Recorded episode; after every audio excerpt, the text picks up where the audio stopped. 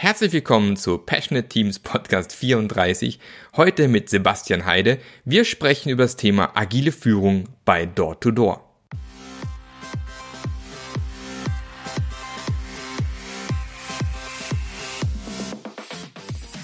Der Passionate Teams Podcast. Der Podcast, der dir zeigt, wie du Agilität erfolgreich und nachhaltig im Unternehmen einführst. Erfahre hier, wie du eine Umgebung aufbaust, in der passionierte Agilität entsteht und vor allem bleibt. Und hier kommt dein Gastgeber, Marc Löffler. So, herzlich willkommen zu einer neuen Episode vom Passionate Teams Podcast.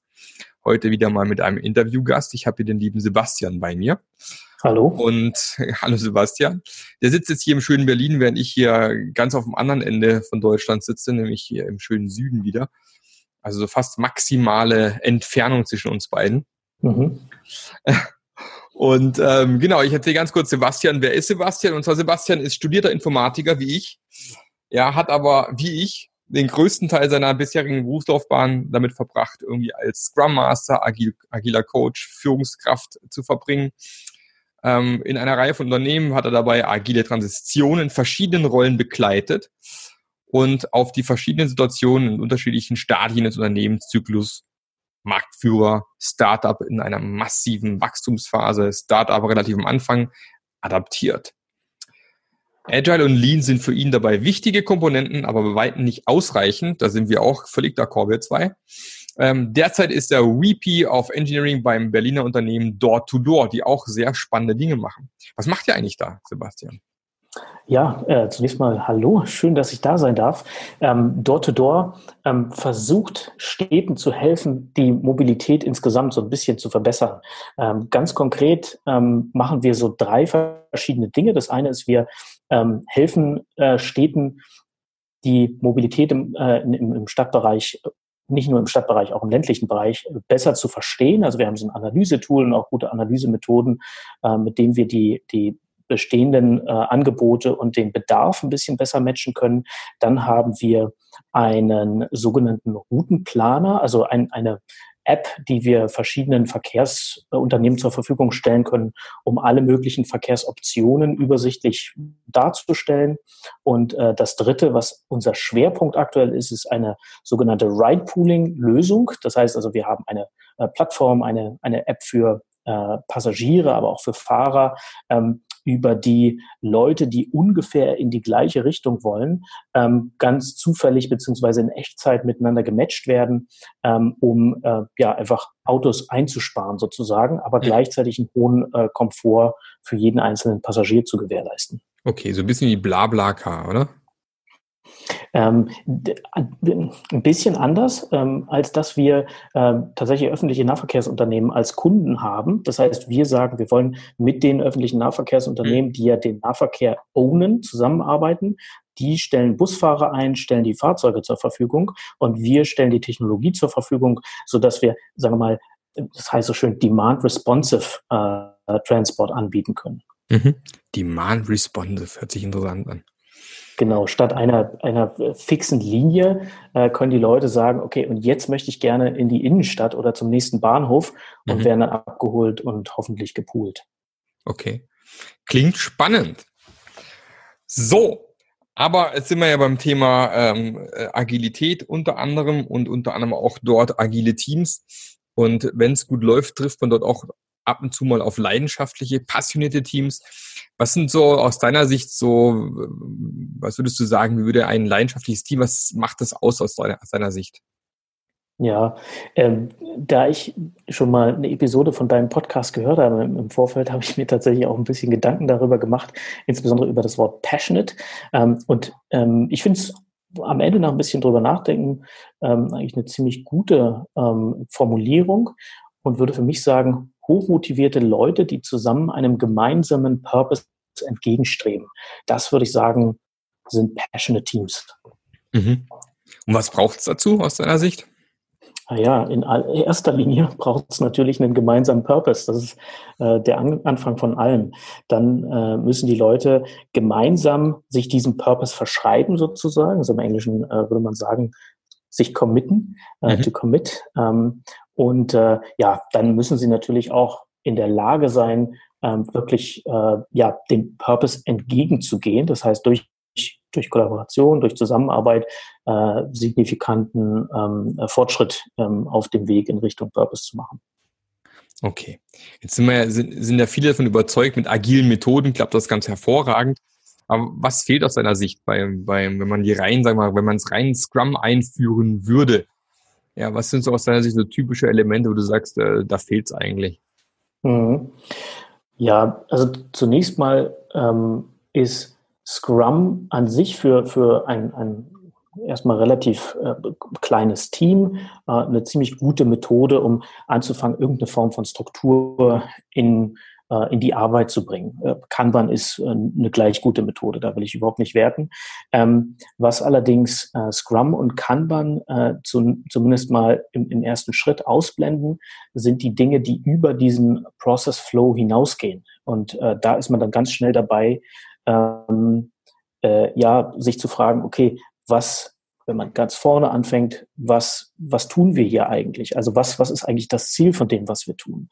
Ähm, und da ist man dann ganz schnell die, bei der Frage, wofür, für wen tun wir es denn eigentlich? Und was sind eigentlich die Probleme derjenigen, denen wir helfen wollen, äh, äh die, die wir am Ende auch lösen wollen mit unseren Lösungen. Und ähm, das sind so äh, Aspekte, die äh, ja erstmal sehr trivial scheinen, aber im im, Eigen, äh, also im, im Großen und Ganzen dann doch äh, gar nicht so einfach zu beantworten sind, oftmals. Und da kommen dann eine ganze Reihe anderer Konzepte zum Tragen. Das ist natürlich das äh, Google Startup von Eric Ruiz oder Rice, ich weiß immer nicht, wie der ausgesprochen wird, ähm, extrem ähm, relevant, aber auch äh, Konzepte wie das Jobs to be Done Konzept äh, beispielsweise.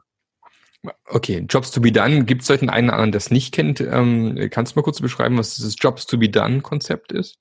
Ja, grundsätzlich äh, Job Jobs to be done, äh, sagen wir mal, aufs Einfachste runtergebrochen, äh, ist im Prinzip die Fragestellung nach den Jobs, die die Leute, die ich als Zielgruppe definiere, gerne erledigen würden. Das heißt, was sind die äh, Probleme, die meine angestrebten Kunden haben, die ich über, mit meiner Lösung äh, besser löse als äh, alle bisher dagewesenen Lösungen. Mhm.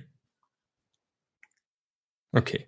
Und das bei euch bei Door-to-Door, was wäre das bei euch?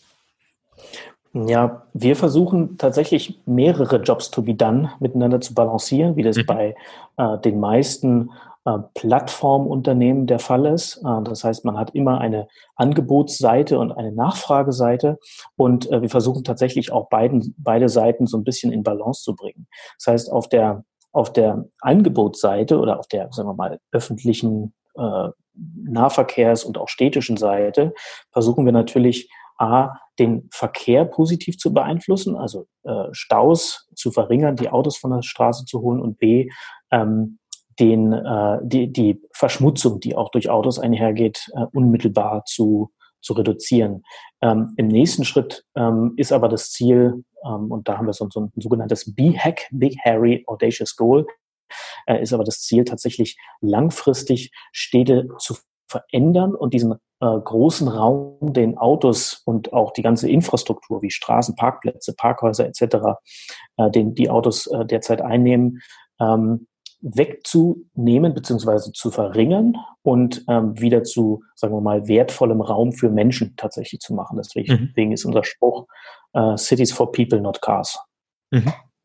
Klingt total spannend. Also ich, äh, ist eine Vision, die mir auch Spaß machen würde, dafür zu arbeiten. Das hört sich total spannend an. Wenn ich so weit weg wäre, dann wäre so Sache, boah, da will ich gerne mitmachen.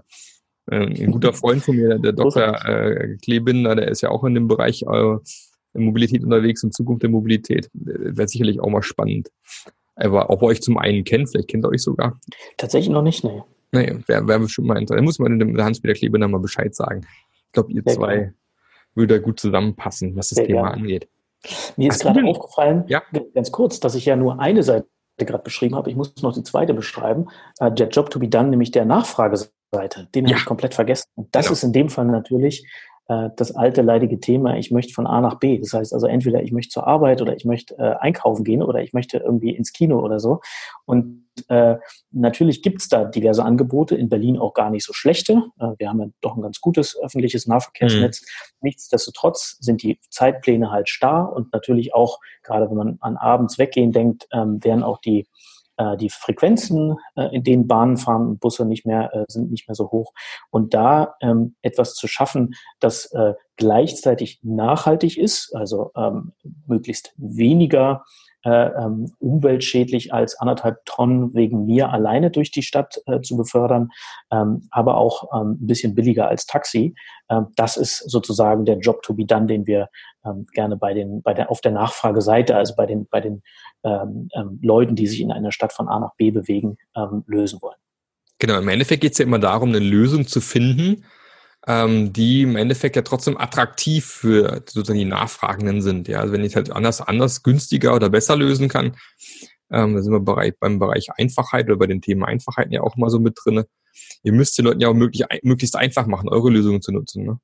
Absolut, genau das ist das Ziel. Statt äh, schlechtes Gewissen oder gar ähm, äh, Regulation oder irgendwas versuchen wir eben ein attraktives ähm, neues Offering zu, zu etablieren.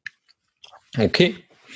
Ähm, wie macht ihr es bei euch intern? Ich glaube, ihr habt eine klare Vision bei euch intern. Wie wird die bei euch intern kommuniziert? Wie, wie stellt ihr sicher bei euch, ähm, dass alle Mitarbeiter das auch so äh, kennen, leben und ähm, da auch danach streben und danach arbeiten können?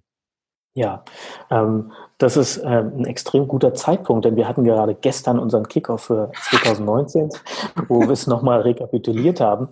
Ähm, und am Ende sind es äh, so eine Reihe von Komponenten. Das heißt also, wir haben äh, als Startpunkt äh, diese Vision, eben äh, Cities for People, not Cars, mhm. ähm, und haben als, ähm, als B-Hack äh, ne, auch eine konkrete Vision oder eine konkrete äh, Beschreibung äh, sozusagen mhm. dessen, was wir erreichen wollen.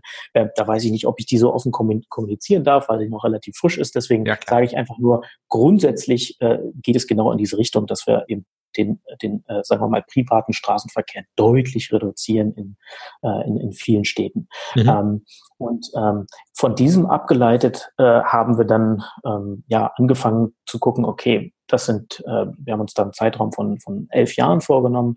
Äh, was ist denn in den nächsten drei Jahren A machbar und B, was äh, müssen wir aber auch in den nächsten drei Jahren geschafft haben, um in elf Jahren da zu sein, wo wir mhm. eigentlich hin wollen. Haben also so ein Dreijahresziel äh, äh, geschaffen und dann ein Einjahresziel. Ähm, das alles haben wir in einen sogenannten, und jetzt wird es ein bisschen, äh, sagen wir mal, äh, ein bisschen äh, abstrakter, aber in einen sogenannten OPSP, also einen One-Page Strategic Plan zusammengefasst, wo wir noch äh, so ein bisschen äh, Stärken und Schwächen des Unternehmens, aber auch Trends, mhm. die wir in, in unserer Domäne sehen, ähm, ähm, äh, sozusagen ähm, einfach niedergeschrieben haben, so dass sie jeder zu jedem Zeitpunkt äh, angucken kann und haben das wiederum in OKRs runtergebrochen. Das heißt also, wir haben Jahres-OKRs und ähm, dann natürlich die typischen ähm, äh, Quarterly OKRs. Und diese gesamte Kaskade, die haben wir äh, angefangen im letzten Jahr schon mal äh, zu besprechen, denn das ist erst im, im Q4 erarbeitet worden, äh, in diesem Detailgrad zumindest, äh, und haben sie da schon mal äh, dem Team näher gebracht und haben sie jetzt im Kickoff gestern ähm, in ja so mehreren Schritten äh, nochmal deutlich reiteriert und ähm, jetzt auch die entsprechenden ähm, ja, ich will mal sagen,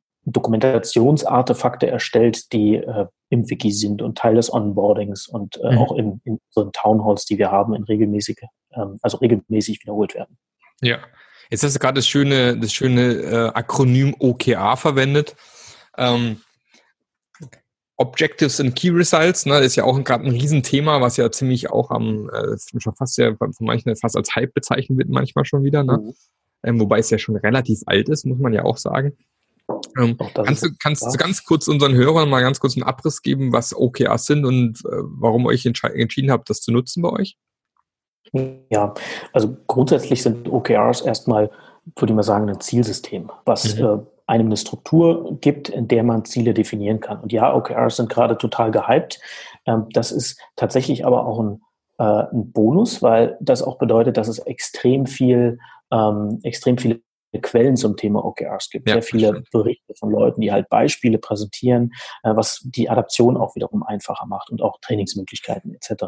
Ähm, genau, und OKRs definieren, du hast gerade schon so ein bisschen angedeutet, also ähm, auf oberster Ebene erstmal ein Objective. Ein Objective ist äh, so ein bisschen ambivalenter, das ist ein bisschen ähm, ja weniger scharf umrissen, nicht so klar messbar.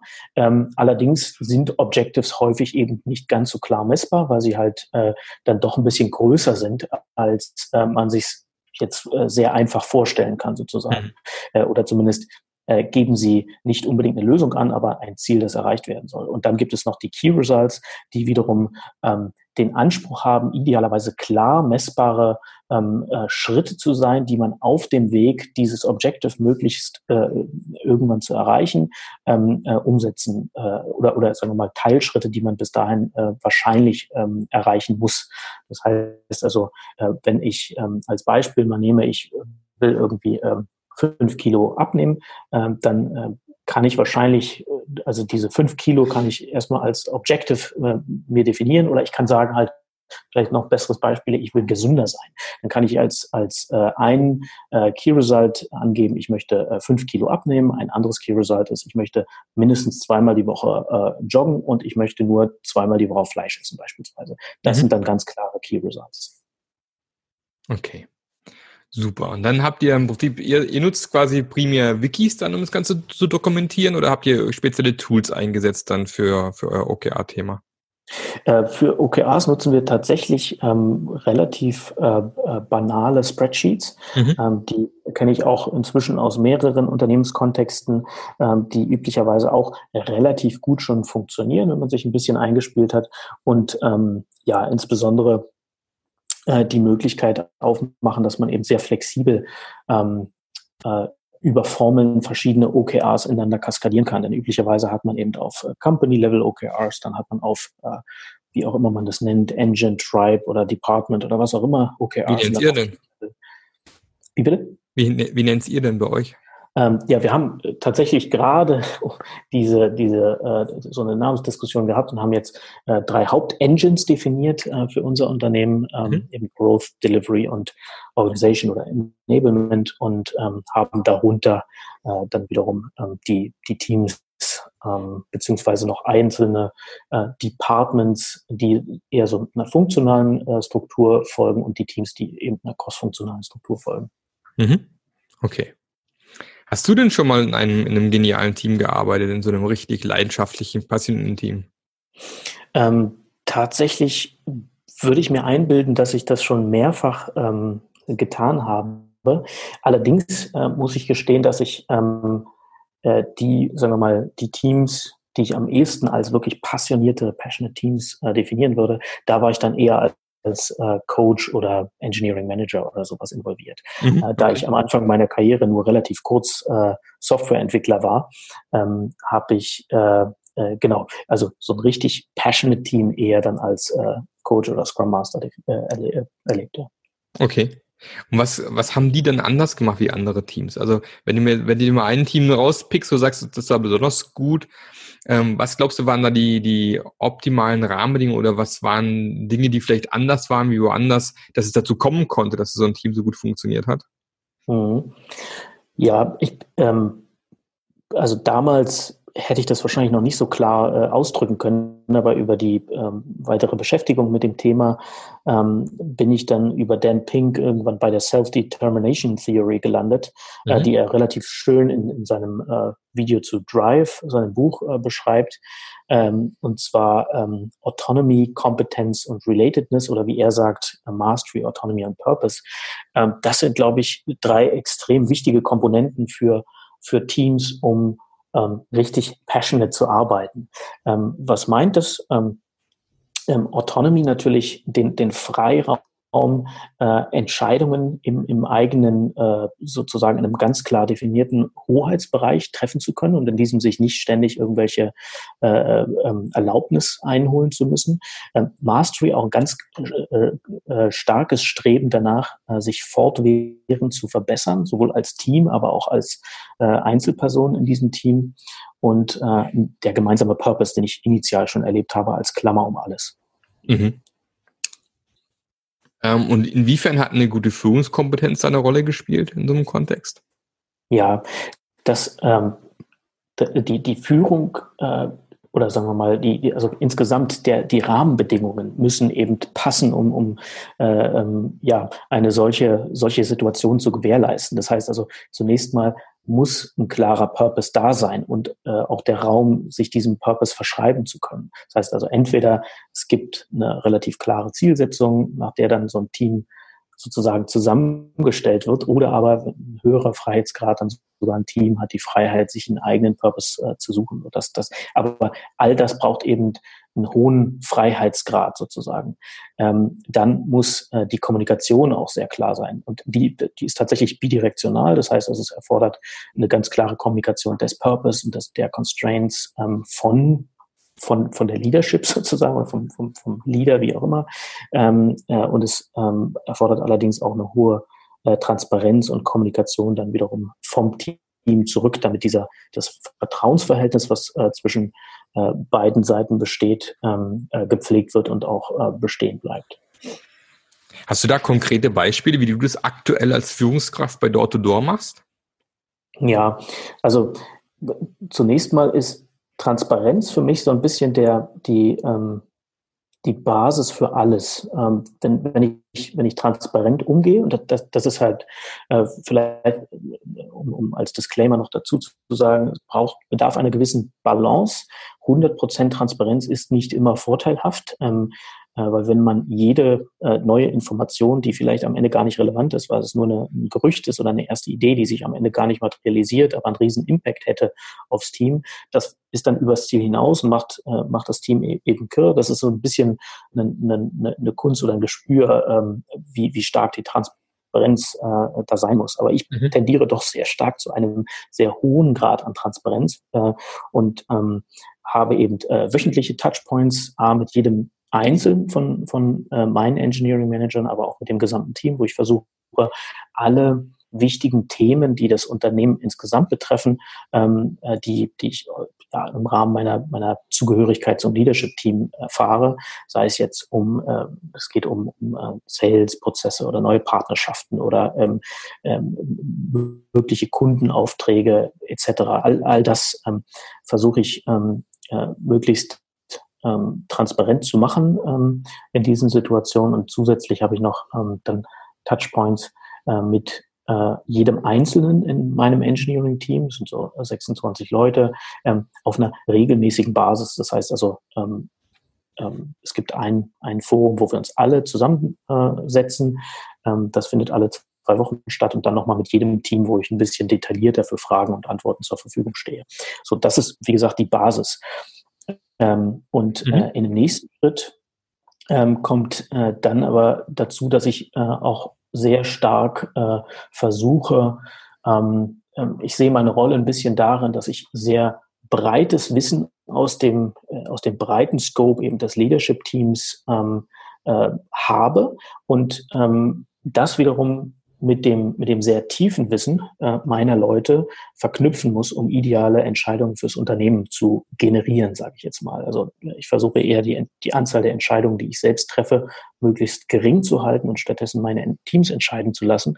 Dafür brauchen sie aber auch den richtigen Input. Und äh, äh, das ist halt auch ähm, ein, ein zentraler Bestandteil. Ich versuche also eher ähm, sozusagen Input zu liefern und dann Fragen zu stellen, um bestimmte Entscheidungen äh, ähm, herbeizuführen sozusagen. Hm. Ähm, und äh, dann arbeite ich mit den Teams äh, intensiv daran, äh, ja, diese, diese gemachten Entscheidungen, die auch dann im Team getroffen werden, deswegen auch hoffentlich ein hohes äh, Commitment des Teams haben, ähm,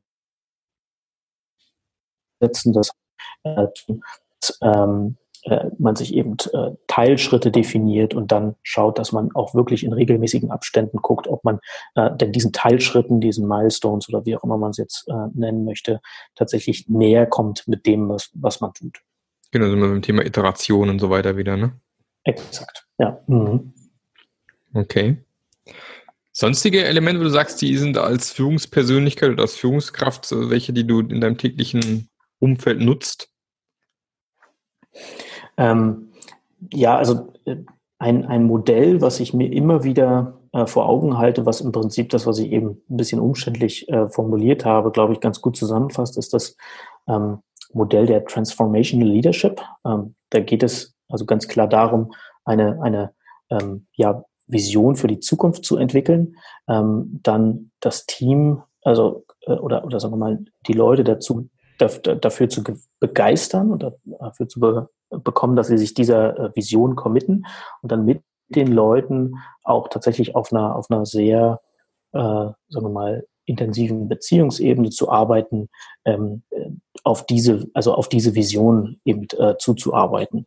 Ähm, und das hat, strahlt natürlich in, in ganz viele verschiedene Richtungen aus. Also ähm, ein, ein, ein Thema, was ähm, hochrelevant ist dabei, ist ähm, das Thema, ähm, wie gehe ich mit, mit Problemen um oder mit, mit ähm, ja, man sagt immer äh, so schön Fehlerkultur ne, für Psychological Safety. Mhm. Wie gehe ich damit um, wenn, wenn was schief läuft? Ich sehe solche Situationen meistens als Learning Opportunities sozusagen äh, und versuche sie deswegen auch ähm, ähm, äh, sozusagen positiv zu betrachten.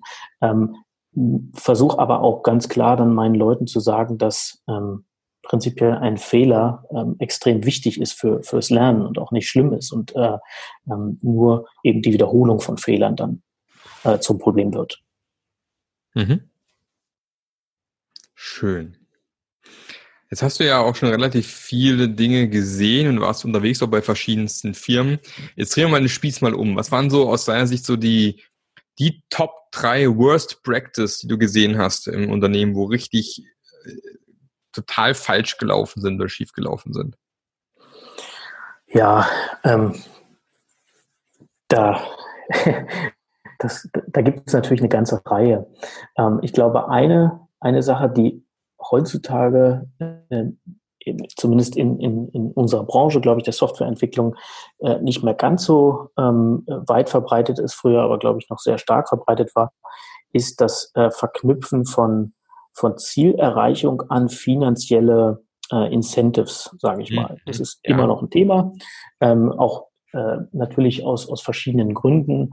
A, wie, wie schafft man es, ähm, Leute äh, sozusagen auch daran partizipieren zu lassen, wenn eben ein Ziel erreicht wurde, äh, aber auch B, ähm, natürlich immer aus einer Manager-Denke, wie kriege ich die Leute dazu, dass sie tatsächlich auch an den relevanten Dingen arbeiten. Ähm, die ähm, ja, Erfahrung die war allerdings, dass Jahresziele, die man am Anfang des Jahres setzt, wenn man wirklich agil arbeiten möchte, ähm, sehr, sehr schlecht geeignet sind, um ähm, äh, ja, insbesondere wenn ich dann ähm, finanzielle Vergütungsbestandteile daran knüpfe, ähm, die, die, die Firma oder die, die Leute in der Firma in die richtige Richtung zu lenken. Ähm, so, ja. Genau, da sieht man ja auch, da kann man auch im Buch Try vom Daniel Pink wunderbare Beispiele nachlesen, warum solche Incentives eher negativ wie positiv sind. Also ich werde auch das Buch mal in die Show Notes reinpacken. Für die, die es nicht kennen, das Buch ist ja schon recht bekannt, aber trotz allem gibt es immer wieder Leute, die es noch nie gelesen haben. Da gibt es ja wunderschöne Beispiele, warum äh, Incentives eigentlich oft eher kontraproduktiv sind, wie dass sie irgendwie helfen. Ne? Exakt, ja. Genau. Äh, das ist, das ist eben ein, ein äh, sagen wir mal, klassisches Thema, das in den Auswirkungen äh, weniger oder, oder mehr sozusagen negativ sein kann, aber in jedem Fall ähm, nervig ist. Ja. genau. ein, ein, anderes Thema ist äh, tatsächlich das Thema ähm, Transparenz, ähm, was, was oft einhergeht mit ähm, äh, einem falschen Verständnis von, von Rollen oder vielleicht auch von, von äh, ich muss sagen, Verantwortlichkeiten ähm, und einer Unklarheit darüber, was, was denn jetzt delegiert werden sollte und was nicht. Ähm, also kann, auf welcher Ebene eine Entscheidungsfindung stattfinden sollte. Ähm, all das, äh, also fehlende Transparenz und, und eine fehlende Klarheit, ähm, für das Warum ähm, ist ein, ein, ein äh, massiver und, und maximal äh, äh, ähm, negativer äh, sozusagen ähm, Weg, wie man, wie man die Leute ähm, äh, verärgern kann oder ja, also auch abstoßen kann von einem Unternehmen tatsächlich. Mhm. Genau, und dann vielleicht noch einen dritten Punkt, ähm, auch eine Unklarheit in der, in der Zielsetzung, äh, Zielsetzung im Allgemeinen oder auch eine, äh, eine Art von Zielsetzung, die die Leute einfach nicht, äh, nicht begeistert. Ähm, das heißt also, wenn ich als Firma sage, und äh, wir haben jetzt das Ziel, keine Ahnung, 100 Millionen Umsatz erreicht und das nächste Ziel ist jetzt 120 Millionen Umsatz, dann mag das fürs Top-Management sich irgendwie ganz toll anhören, aber für die meisten Leute ist es wahrscheinlich ähm, relativ irrelevant. Ähm, und das ist auch etwas, was eines dieser, dieser drei elementaren äh, Merkmale von, von äh, ähm, ja, Motivation oder Ursprung von Motivation, die, glaube ich, in so einem Wissensarbeitskontext, in dem wir uns befinden, ähm, einfach extrem relevant sind, dass dieses Element eben äh, schlecht bedient, sage ich mal. Mm, stimmt. Vielleicht zum Abschluss noch, Sebastian, eine, eine, eine Abschlussfrage. Es gibt ja das Thema Agilität löst ja beim, bei dem einen oder anderen Führungskraft, Manager, was auch immer, immer noch diverse Ängste aus, von wegen, wir werden nicht mehr benötigt, Management wird abgeschafft, ähm, flache Hierarchien, ich verliere irgendwie Macht und was ich was alles. Ähm, was würdest du so einer Führungskraft mit auf den Weg geben wollen, der jetzt weiß, okay, wir wollen auf agile Methoden setzen, ich habe da so ein bisschen ein Problem mit, ich sehe da ähm, einfach, dass vielleicht irgendwo, keine Ahnung, ich Machtverlust habe oder vielleicht meinen Job verlieren kann oder was auch immer. Was würdest du einer Führungskraft mit auf den Weg nehmen, der diese Ängste hat? Ja, grundsätzlich erstmal sind die irgendwo natürlich berechtigt, denn die Rolle ändert sich ja ganz massiv, je weiter die Agilisierung äh, sozusagen in so einem Unternehmen voranschreitet. Ja. Ähm, das alte Command and Control ist nicht mehr gewünscht, funktioniert so auch gar nicht mehr in dem Kontext. Ähm, es geht viel mehr in Richtung ähm, äh, ja, Kommunikation und auch ähm, ein bisschen Koordinationsunterstützung, Coaching, ähm, ähm, sehr starkes Element statt Direktion. Ähm, und äh, also wir haben, oder ich habe in, in einem Kontext, in dem ich gearbeitet, ähm, äh, da haben wir verglichen mal die Scrum Master und die, und die ähm, Teamleiter oder Führungskräfte eben, was die als Verantwortlichkeitsbereiche für sich jeweils äh, äh sozusagen gesehen haben. Und da gab es mhm. schon sehr, sehr, eine sehr, sehr hohe Überlappung an der, äh, also sozusagen an deren äh, Auswertung wir gesehen haben, dass die beiden Rollen tatsächlich auch eine, eine hohe Ähnlichkeit haben, eben nur äh, aus der Perspektive, aus der sie betrachtet werden, einfach eine andere, äh, einen anderen Anstrich oder eine andere Ausrichtung haben. Äh, nichtsdestotrotz glaube ich, dass ähm, in, in einem Unternehmen, was so eine agile Transition durchführt, da gibt es so drei Arten von Führungskräften. Äh, die einen, die sagen, nee, ist nicht mehr meins, da habe ich keine Lust mehr drauf, die sich dann dafür entscheiden, eben, äh, dass das nicht mehr ihrs ist und das Unternehmen zu verlassen. Äh, die zweite Art, das sind meistens die meisten, ähm, die ähm, diesen Wandel mitgehen und dann diesen Wandel eben zu einer anderen Art von Führungsrolle, äh, das muss nicht immer Scrum Master sein, es gibt, äh, gibt ja auch in, in den meisten Unternehmen äh, durchaus ähm, auch Managementpositionen nach wie vor, die halt nur jetzt anders ausgestaltet werden. Ähm, und äh, dann gibt es aber noch eine kleine Minderheit von, von Führungskräften, die eben nicht in der Lage sind, diesen Wechsel mitzugehen, aber auch nicht für sich selber die Entscheidung treffen, dass es nicht mehr passt. Das sind so die drei Typen. Die überwiegende Mehrzahl, die ich bisher so erlebt habe, sind aber durchaus in der Lage, sich dazu verändern, denn es sind ja oft tatsächlich kluge Köpfe. Das sind oft Leute, die ähm, ähm, ja anderen Leuten oder Teams helfen können, sich zu koordinieren, die äh, kommunizieren können, erkennen, wenn irgendwo Informationen fehlen und diese dann äh, diesen Informationsverlust ausgleichen können.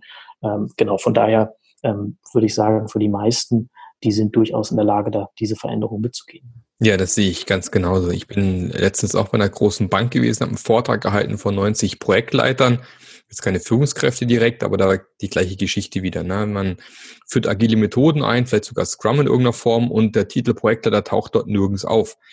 Und dann natürlich die berechtigten Ängste, die du auch gesagt hast, was passiert mit mir, was ist mein Job? Und die Message von mir ist dann immer, ähm, wir werden euch weiterhin brauchen. Eure Skills, euer Wissen, eure Erfahrung, auch mit Menschen, mit Teams umzugehen, das wird weiterhin benötigt und ähm, wird dann nachher vielleicht nicht mehr Projektleiter heißen, aber werdet ja trotzdem noch in der Firma äh, quasi eure, äh, eure Wissen mit reingeben müssen, damit es funktioniert. Ja. Absolut, ja. Schön, Sebastian. Hat mich gefreut, dass du die Zeit genommen hast heute für das Interview.